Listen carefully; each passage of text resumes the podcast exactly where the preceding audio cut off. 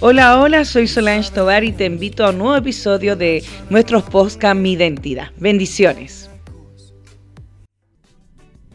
Hola, hola, muy buenos días, bienvenidos a este nuevo programa de podcast Mi Identidad de Reino. Este es el episodio número 6. Le damos la más cordial bienvenida este día martes. Hola Tiare, ¿cómo estás? Hola, hola a todos. Hola mamá, espero que estén súper bien. Espero que estén súper bien los demás también. Hoy día tenemos un episodio súper, súper bueno, un tema eh, súper lindo, un tema que la verdad yo creo que se habla como igual siempre, ¿cierto? Porque es algo como que nuestro estatus de persona en sí, eh, incluso fuera de la, de la vida cristiana, eh, tiene como gran importancia. Así es, así es. Vamos a hablar hoy día, en este episodio, vamos a hablar de los enemigos y la victoria. Y nosotros podemos decir eh, los enemigos y, al tiro lo, asimilamos a algo externo, a nuestros enemigos, a nuestro quizá alguien que no nos quiere, que no nos ama, alguien que quizás nos miró algún día feo y nos miramos que nos cae mal. Que nos cae mal y lo miramos como esos son nuestros enemigos, pero no es así. No porque, no porque tenemos que mirar a todos con amor. Amén, amén. Entonces, ¿qué es lo que nos enseña la palabra a nosotros? El Señor ahora nos quiere dar dirección a que nosotros podamos, ¿cierto?, ubicar y discernir cuáles son realmente nuestros enemigos. Amén. Amén. En esta mañana vamos a leer en Primera de Juan 2:16 que nos dice así. Dice, por todo lo que hay en el mundo, los deseos de la carne, los deseos de los ojos y la vanagloria de la vida no provienen del Padre, sino del mundo. Mire qué interesante lo que nos habla aquí el anciano apóstol Juan. Y él escribió esta epístola, ¿no es cierto? Y aquí nosotros es cuando nos damos cuenta de que el enemigo real y genuino de nosotros no son agentes externos. Es nuestra propia naturaleza caída adámica, la que nosotros traemos de los descendientes de allá, ¿no es cierto? De allá del jardín del Edén. Cuando el hombre y la mujer pecaron, nosotros dice la palabra que fuimos destituidos de la gloria del Señor. Entonces, ¿cuáles son nuestros enemigos realmente en el área espiritual? No es la amiga, no es la vecina, no es la hermana, no es nuestro compañero de trabajo, no. son los deseos que nosotros mismos tenemos, como lo decía aquí el apóstol Juan, los deseos de la carne. Amén, es justamente por, por eso que, bueno, si ustedes se dan cuenta, de hecho, la misma historia del Edén, podemos ver que el enemigo, pudiendo hacerlo, no atacó directamente a Adán y Eva, sino que puso cierta esa semillita de duda en la mente, porque eso es justamente lo que el enemigo intenta como persuadir en nosotros, es simplemente activar eso que ya traemos desde el Edén, ¿cierto? Desde que pasó, ¿cierto? Esta separación, que al final es nuestra propia mente, es nuestro propio pensamiento, es nuestra propia duda, es nuestro propio deseo de la carne. al final ese es nuestro enemigo. Amén. Claro, porque lo que nosotros pensamos, dicen algunos, que es lo que nosotros somos. Amén. ¿Ya? ¿Por qué? Porque si nuestros pensamientos son malos, nuestros frutos también van a ser malos, malos. Claro, porque tú de un árbol de manzana no vas a sacar níspero. ¿Ya? Y de la abundancia del corazón habla la boca. Entonces, si nuestros pensamientos son malos, los frutos y de lo que hablar el corazón van a ser cosas malas. Por eso que dice que nuestro enemigo principal dice que son los deseos de la carne. ¿Y qué me puedes tú decir, Tiare, de los deseos de la carne? Tú como joven, en este tiempo, en el año 2021, ¿cuáles son estos deseos que tiene la juventud en este tiempo? Bueno, yo igual creo que es algo que nos enseñan desde muy chiquitito. De hecho, ahora que estábamos como grabando y hablando de esto, me acordé de esta canción que nos enseñan en la escuela dominical, esa que dice como, cuidadito tus ojos lo que ven, eh, cuidadito tu boca lo que habla, algo así. La verdad no me acuerdo bien, pero era algo así porque al final ¿cierto? Eso es algo que, que, es común en todo y nos enseña desde pequeño porque al final es algo que lamentablemente traemos nuestra naturaleza. Muchas veces ni siquiera algo que desarrollemos más allá, porque algo que con lo que ya nacemos. Es por eso que es cierto cuando le decimos de repente a un niño así como no toqué eso, justamente se va a hacer eso, porque traemos eso en nuestra naturaleza. Pero ya respondiendo a tu pregunta ya más así como directamente, la verdad es que bueno, hay muchos, muchos, ¿cierto? Diferentes, pero dentro de los que hay, al menos de los que yo puedo decir, ¿cierto? Que, que tal vez a mí me han costado y me cuestan de repente, me siguen costando un poco más, no sé, por el tema de la pereza. Eh, Amén. ver, el desorden, de repente, ¿cierto? El, el, tema de ser desorganizado, eh, el tema, incluso de repente el tema de la de estar siempre eh, intentar como hacer otras cosas y olvidarnos de Dios, como que otra cosa tenga como de repente el centro, porque eso nos tiene como como un poco hipnotizados de cierta forma, ¿cierto? Puede ser, no sé, una serie, una película, la tele, libro incluso, algo que puede, puede quizá a la vista de, de la, del mundo ser algo bueno, pero que al final si nosotros eh, eh, ponemos en el lugar de Dios, al final termina siendo algo malo porque, no debería ser así. Entonces, eh, dentro de esas cosas, obviamente que hay cosas que son mucho más fuertes, está el, el asesinato, ese uno de los, nosotros decimos de los peores, aunque sabemos que Dios realmente ve todo del, al mismo nivel. Ahí está la lujuria, está el, el ver cosas que no debemos ver, el hablar cosas que no debemos hablar, el pensar cosas que no debemos pensar incluso. Entonces la verdad es que son muchas cosas como para realmente mencionar cada una, pero, pero en sí esa es la idea. Amén. Por ejemplo, el primer punto que habla Juan decía de que eran los deseos de la carne. Y yo, por ejemplo, a mi edad, ya los deseos de la carne ya no, no son así como eh, el salir, el disfrutar, el pasarlo bien, sino Tampoco que de repente, de repente, sí lo sé, eh, de repente es solamente estar tranquilo, estar quieto, disfrutar de las bendiciones que Dios nos da, en nuestro confort, que nadie nos saque de nuestra zona de confort, ¿no es cierto? Y eso no es agradable al Señor, ¿por qué? Porque nosotros nos quedamos quietos. ¿Ya? Los deseos de la carne también puede ser la comida. Mm, nosotros tenemos como ejemplo a Jesús mismo cuando él ayunó 40 días y 40 noches. Dice que Dios lo llevó al desierto. Pero mira qué importante lo que viene aquí. Como él tuvo una victoria allí contra su propia naturaleza humana, porque Dios era 100% humano, pero también era 100% divino. Pero él tenía también hambre, dice la palabra que él tenía hambre. ¿Y quién se le presentó allí en ese momento? A ver, ¿quién se le presentó? El enemigo. El enemigo. ¿Y qué es lo que le dijo? haz que estas piedras se conviertan en pan. Mire qué tremendo. Cómo el enemigo, conociendo quién era Jesús, el Hijo de Dios, y miren, no tuvo ningún activo a traer esta tentación para que él se diera a este deseo tan natural, tan normal, tan carnal, tan humano y normal, porque si nosotros no comemos, nosotros podemos morir. ¿No es cierto? Es necesario el alimento. Y él le dice, no le dice, no solo de pan vivirá el hombre. Por eso que este título es Los enemigos y la victoria. Aquí ya Jesús mostró una victoria de tantas que Él nos iba a mostrar y nos iba a enseñar. Lo otro que nos habla Juan también son los deseos de los ojos. Qué importante también como decía Tiara esa canción, ¿cómo era? Cuidadito tus ojitos lo que miran, cuidadito tus manitos lo que hacen. Hay un Dios de amor que mirándonos está. Cuidadito tus manitos lo que hacen. Y en este contexto podríamos decir los ojitos. ¿Qué estamos mirando nosotros? Amén. ¿Ya? ¿Qué tipo de película, qué tipo de series, qué tipo de novelas estás viendo? ¿De qué te estás alimentando tú? Mm. ¿Ya? Esto es muy importante. Yo no te estoy diciendo que no veas televisión yo no voy a decir como se decía antiguamente, no en la caja del diablo, no, de ninguna manera.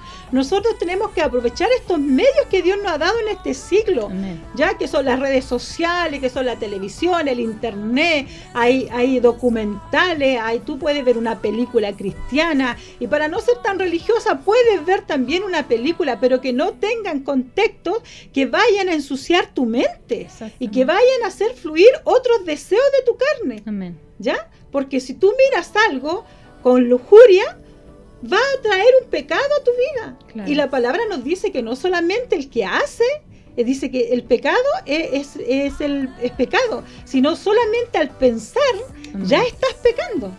Qué importante tener este conocimiento. Si nosotros estamos mirando algo y estamos deseando algo, ya esto es un pecado ante la presencia del Señor. Lo otro es la vanagloria de la vida. ¿Y qué podemos decir de la vanagloria de la vida? Es la jactancia. La arrogancia, el orgullo, la soberbia, los logros personales. Algo que es súper importante yo creo que igual en la gente que es como más joven, perdón mamá, yo sé, la, no, me retracto, me retracto, porque sé que hay gente adulta que también, eh, también estudia, ¿cierto? También está, sigue estudiando, sigue eh, queriendo alcanzar más cosas, pero también está este tema de los títulos académicos, que yo creo que lamentablemente es algo que también ha azotado bastante a nuestra generación, porque de repente Y yo creo que algo que nos ha inculcado igual el tema de, de que eres alguien cuando tiene un papel que dice algo. Un título. Un título, un título académico, ¿cierto? Y eso de repente hace que la gente tenga esta mentalidad de que, de que yo soy más que tú porque yo tengo un papel. Sentirse superiores a otros solamente por un título dado en esta humanidad, en, en este siglo. También están las riquezas, eh, está la popularidad, ¿cierto? Que también es algo que es súper común en nosotros por el tema de las redes sociales, que es algo que ha pegado tan fuerte. Como decía mi mamá al final, el tema es que nosotros podemos usar todas estas cosas que, tenemos hoy en día, pero igual es importante nunca desenfocarnos al final del centro correcto, que al final es Dios. O sea, siempre tener eh, centrado que lo más importante no es cuántos me gustas me puedan llegar en una foto, cuántas personas me pueden responder, eh, cuánto dinero gano en un lugar, eh, si tengo este papel o no tengo este papel, sino realmente que que a pesar de todo, todos somos hijos de Dios, incluso la persona que tú tienes al lado y que quizá algún momento, en algún momento tú miraste con desprecio porque o sabía menos que tú, o porque, no sé, en un trabajo en el, en el colegio o la universidad hizo menos que tú y tú hiciste todo y de repente pasa eso, de que nosotros miramos a la otra persona así como, pucha, yo tuve que hacer todo, no sabe nada, etcétera. La verdad es que son cosas fuertes, pero lo pensamos incluso que sea fugazmente. Y eso ya es eh, un enemigo de nosotros.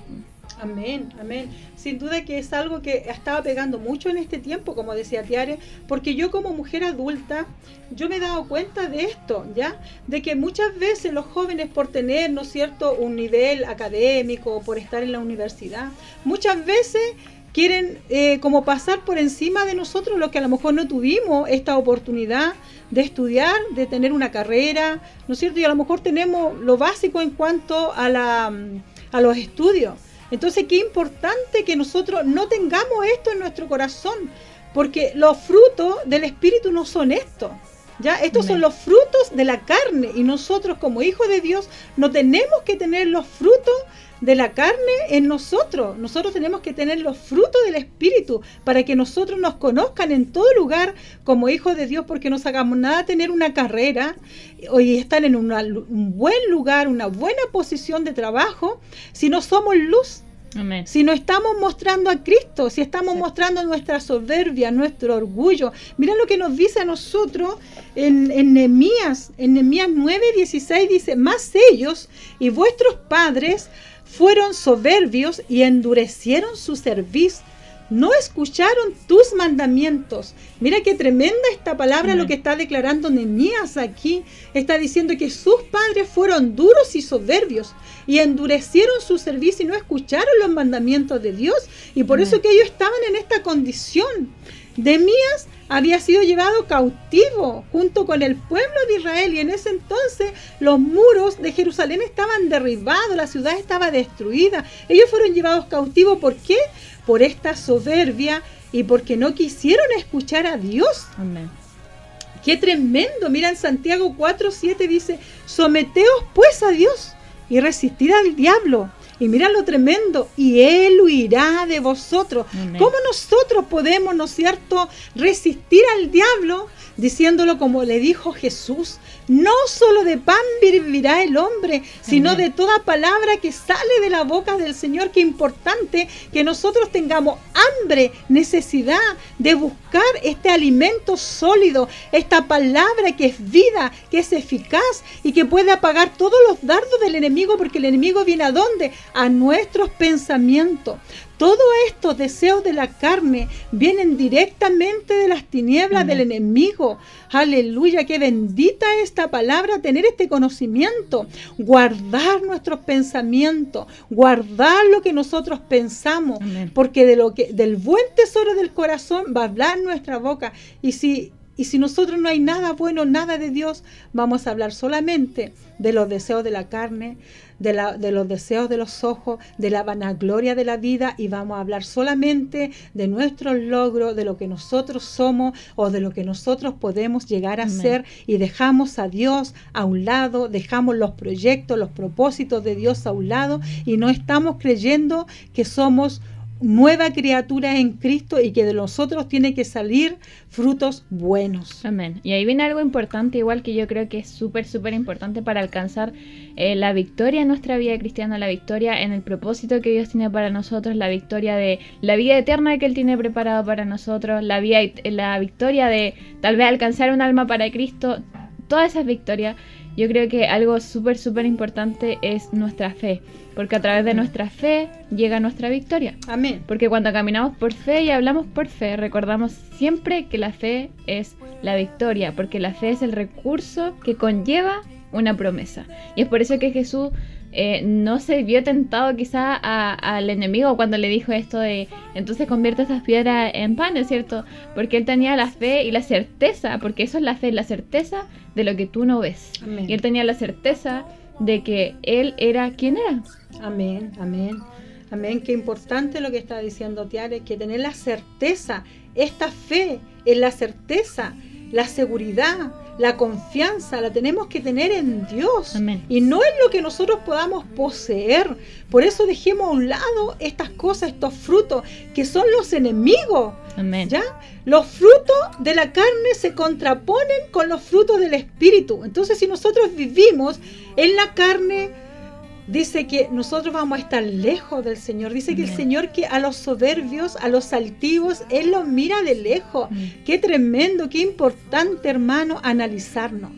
Qué importante nosotros que queramos tener esta victoria y no contra los de afuera, la victoria con nuestra propia naturaleza que va de continuo al mal. Por eso tenemos que someter todos nuestros pensamientos a Dios y resistir al diablo, resistirlo y, decirle, sal fuera, conmigo no puedes porque yo sé quién soy, yo tengo una identidad nueva, una identidad de hija y reprender al diablo y decirle, con Cristo soy más que vencedor.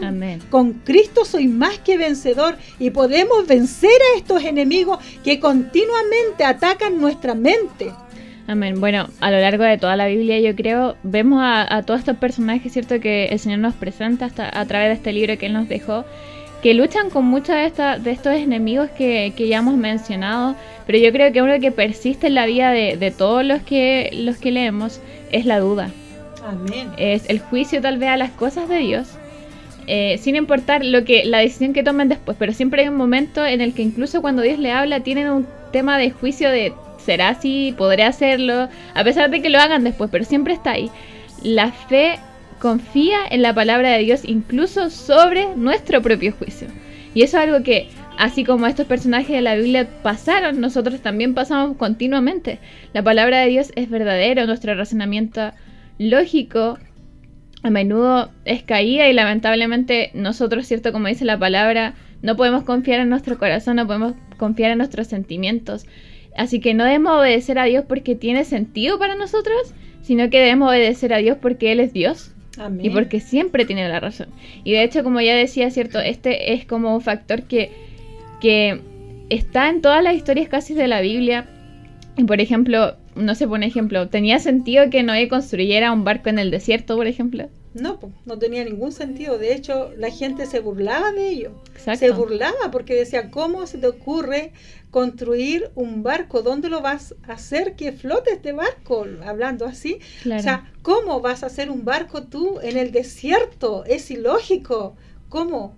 Entonces la gente se burlaba de él. Pero qué importante es que él simplemente se movió y mira la victoria que nosotros podemos tener la logramos a través de qué? De la obediencia. Exactamente. De la obediencia. Qué importante es la obediencia. Él simplemente creyó y obedeció y ejecutó tal cual las direcciones que Dios le entregó, porque Dios le dijo de qué madera tenía que hacer el arca, qué medidas tenía que tener y todo. Simplemente él se movió en fe, como decía Tiare, y en obediencia, y en obediencia al Señor. Y bueno, no es este el, no es el único ejemplo, ¿cierto? De esto también tenemos, por ejemplo, no tenía sentido que Abraham dejara tal vez el hogar eh, su hogar y deambulara toda su vida. Tampoco tenía sentido que Moisés dejara las riquezas que tenía en Egipto y se volviera pobre con el pueblo de Dios. Realmente no tenía sentido quizás ante, nuestra vista, quizás si no hubiera pasado a nosotros, nosotros hubiéramos dicho que no. Porque la verdad es que ante nuestro pensamiento y razonamiento lógico humano, esto no tiene ningún sentido. ¿Cierto? Porque no ganamos nada con eso y lamentablemente nosotros siempre pensamos que la victoria y la ganancia están en obtener algo de inmediato. Pero el obedecer a Dios, incluso cuando no tiene sentido, fue lo que llevó a todos estos hombres de Dios a recibir la victoria en el propósito que Cristo tenía para sus vidas. Amén, amén. Mira lo que decía Tiare con respecto a Moisés. Claro, era ilógico que Moisés dejara su estatus. Él tenía una estatua ahí en Egipto. ¿ya? Él, él era reconocido como hijo de Faraón, pero él entregó todo, dejó todo y no le importó, porque si él hubiese sido guiado solamente por sus deseos humanos, carnales, él simplemente se hubiese quedado muy cómodo, muy tranquilo y no le hubiese importado nada, no hubiese tenido empatía con el pueblo de Dios. Le hubiese importado bien poco los que estuvieran padeciendo, cómo estaban, ¿no es cierto?, abusando de ellos, cómo eran esclavos, cómo eran, ¿no es cierto?, tratados, maltratados, ¿ya? Y hubiese quedado cómodamente disfrutando de todos los lujos que tenía en palacio. Amén. O sea, no era ni siquiera un lugar, no sé, como una profesión, no era ni siquiera una casita, era un palacio. Exacto. Lo mismo que hizo Jesús, él fue obediente. Aquí tenemos otro ejemplo de obediencia, pero obediencia máxima. Exacto. Máxima. Él no se negó a venir a la tierra, dejar su trono, dejar su reino, dejar su corona y venir a la tierra para que le pusieran una corona de espinas. Amén. Él no se negó, él fue obediente y hasta la muerte en cruz fue obediente, así como fue Moisés, así como fue Pablo que también entregó su lugar, su posición que él tenía. ¿Ya? Entonces, tantos hombres que nos enseñan que ellos vencieron la tentación, que ellos vencieron los deseos de la carne, la vanagloria de la vida, los deseos de los ojos. Ellos renunciaron a todo lo que a la carne le hacía feliz, porque de qué nosotros estamos más conscientes todos los días. Al levantarnos, ¿de qué estamos conscientes, Tiare, siempre? ¿Ah? Vamos al baño, lo primero que hacemos, ¿qué hacemos? ¿Ah? en mirarnos, cepillarnos nuestros dientes, lavarnos nuestra cara, echarnos cremita, nosotros las mujeres estamos más conscientes siempre de nuestra carne. Mm, los jóvenes se ponen a mirar el teléfono, a ver si alguien le habló, qué notificaciones llegaron, qué noticia hay, etcétera. Claro, pero mira, a ellos no le importó nada de estas cosas. Y Pablo dijo, todo esto lo tengo por basura. Exacto. Imagínate el lugar que tenía él. Él fue instruido allí con un tremendo doctor de la ley que era Gamaliel, ¿ya? Y él fue instruido por él. Pero él dice que todo lo que él había tenido hasta ese minuto lo miraba por basura, por obtener qué? Por ser obediente a Cristo, por ir donde Dios lo estaba mandando, así como Noé, como decía Tiare, que él construyó una embarcación, una barca allí en el desierto, algo ilógico. No le importó que hicieran escarnio de él, no le importó nada, simplemente él quiso ser obediente y la obediencia nos trae victoria. Amén. Bueno, y hablando de la victoria, igual algo muy, muy bonito y hermoso es que, bueno, sabemos que muchas veces podemos sentir como que nuestra vida no se ve ni se siente como una victoria en ningún sentido. A veces estamos pasando por situaciones muy complicadas, muy difíciles y realmente decimos, ¿cómo, cómo está la victoria en este momento en mi vida? ¿Cómo, puedo hacerlo si supone que Dios está conmigo? ¿Cómo puedo sentir la victoria si todo está mal? Eh, pero hay que recordar que no hay fallas, ni errores, ni tropiezos que no puedan remediarse mediante la gracia de Dios. Amén. Y eso es algo maravilloso. Cuando cometimos un error y sufrimos una derrota, ¿cierto? Vamos a la batalla, ¿cierto? Y sufrimos una derrota. Lo que hacemos ahora, después de, esa derrota, depende totalmente de nosotros. Podemos vivir en esa derrota o podemos, por la gracia de Dios, aprender de ella y seguir adelante. Porque lo, maravilloso de Dios es que incluso cuando, en nuestras derrotas, Él pueda convertirlas en victorias. Incluso nuestras derrotas Él las puede convertir en victorias. Amén, amén. ¿Por qué? Porque Dios tiene pensamientos de bien para nosotros. O sea, nosotros tenemos que saber que las pruebas a nosotros nos van a, enseñar, que Dios no está, ¿no es cierto?, tratando, que Dios está trabajando con nosotros en nuestro carácter. A lo mejor tenemos muchas cosas que entregar, que soltar, muchas cosas arraigadas en nosotros y de repente vienen, ¿no es cierto?, estas derrotas, como dice Tiare, que para el mundo pueden ser derrotas. Pero nosotros como hijos de Dios tenemos que saber que Dios nos lleva de victoria en victoria, de triunfo en triunfo, dice la palabra, no lo digo yo. Entonces, ¿qué significa esto? Que de las derrotas que nosotros podemos decir que tenemos derrota, Dios nos va a sacar en victoria, porque Dios en el tiempo, cuando nos mete en una prueba, Él también tiene el día en que nosotros nos saca de esa prueba. Y si nosotros pasamos esa prueba en obediencia, en persistencia, vamos a ver la victoria, vamos a ver la victoria, porque la victoria no es de nosotros, la victoria es de Dios. Exacto. Él es el que pelea por nosotros. Amén. Qué maravilloso tener esta fe, esta seguridad de que Dios pelea por nosotros y que la batalla no es nuestra, la batalla es de Dios. Siempre y cuando nosotros sigamos caminando como Dios nos manda. Mira en Proverbios 4:13 dice, retén el consejo, no lo dejes guardado porque eso es tu vida. Qué tremendo. ¿Y de qué consejo nos está hablando Proverbio? No nos está hablando de un consejo humano, no nos está hablando de un consejo de un psiquiatra, no nos está hablando de un consejo de un psicólogo, no está hablando del consejo de la palabra del Señor, porque la palabra del Señor es lámpara a nuestros pies y lumbrera a nuestro camino. Ya sea que Dios te llame a tener la victoria sobre el sufrimiento o la victoria a través del sufrimiento, el resultado final siempre va a ser el mismo.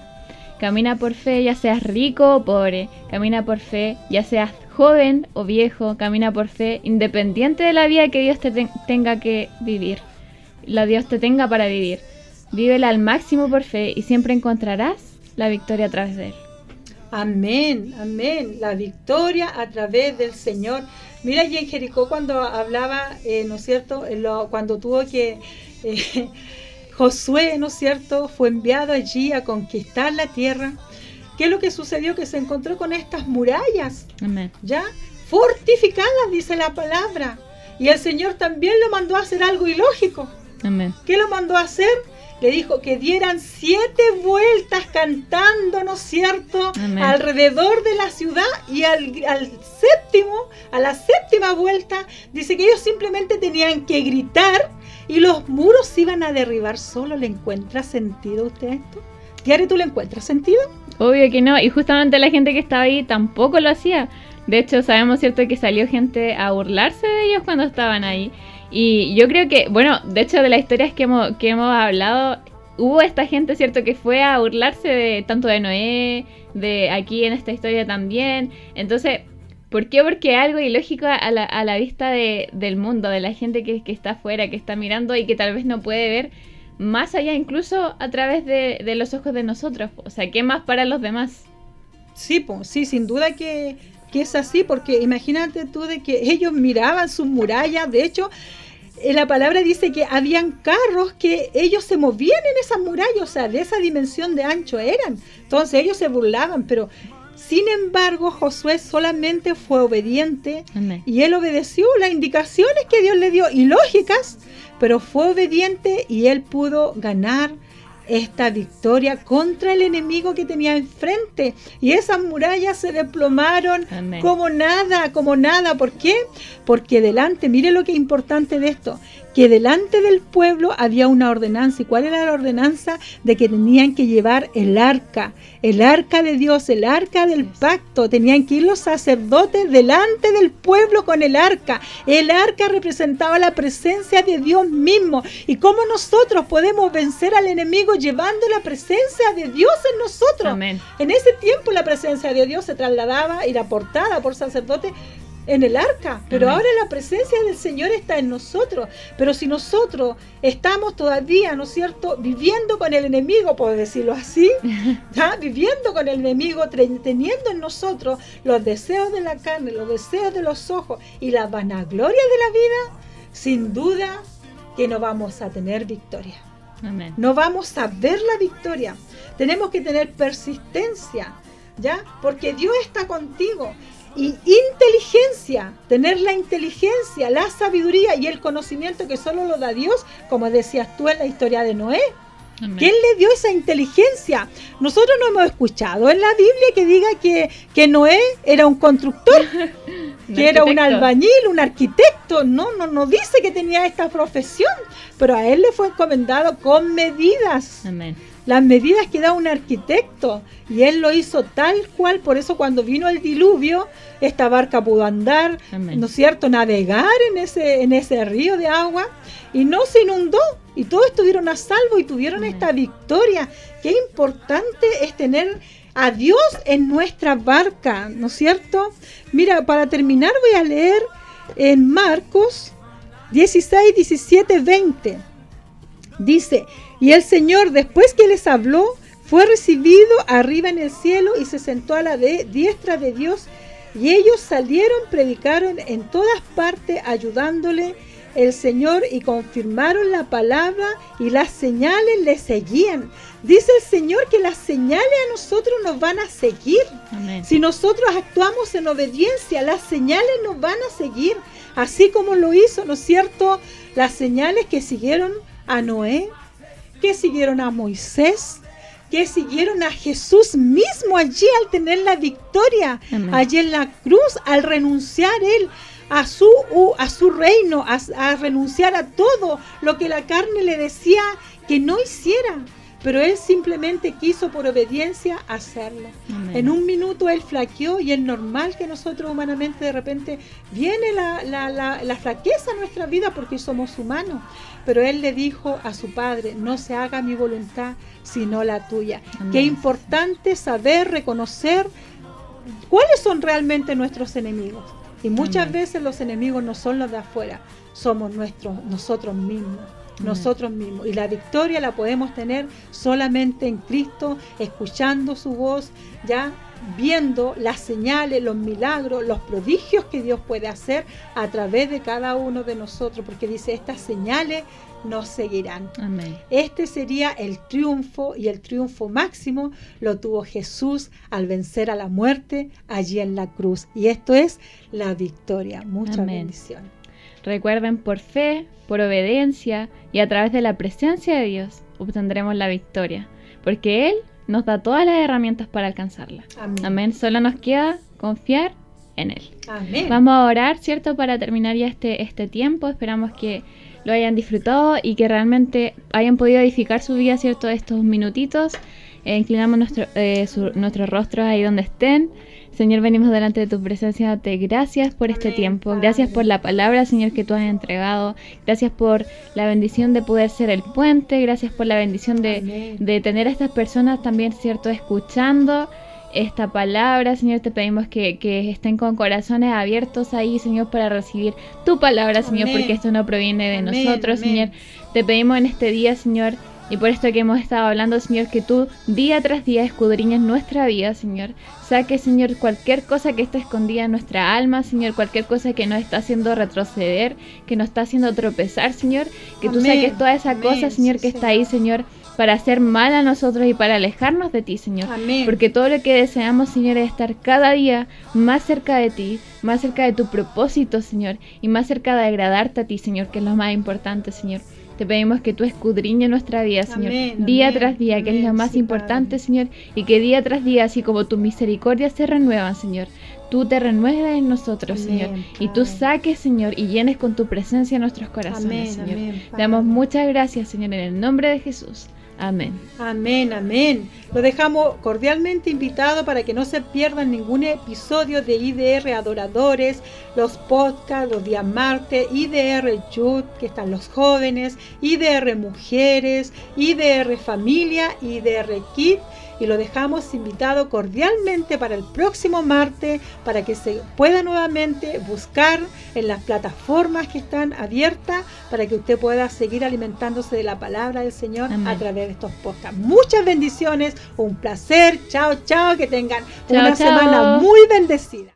Muchas gracias por acompañarnos. Te invitamos a seguirnos en nuestras redes sociales. Nos pueden encontrar como IDR Ministerios en Instagram, YouTube y Facebook. Muchas bendiciones.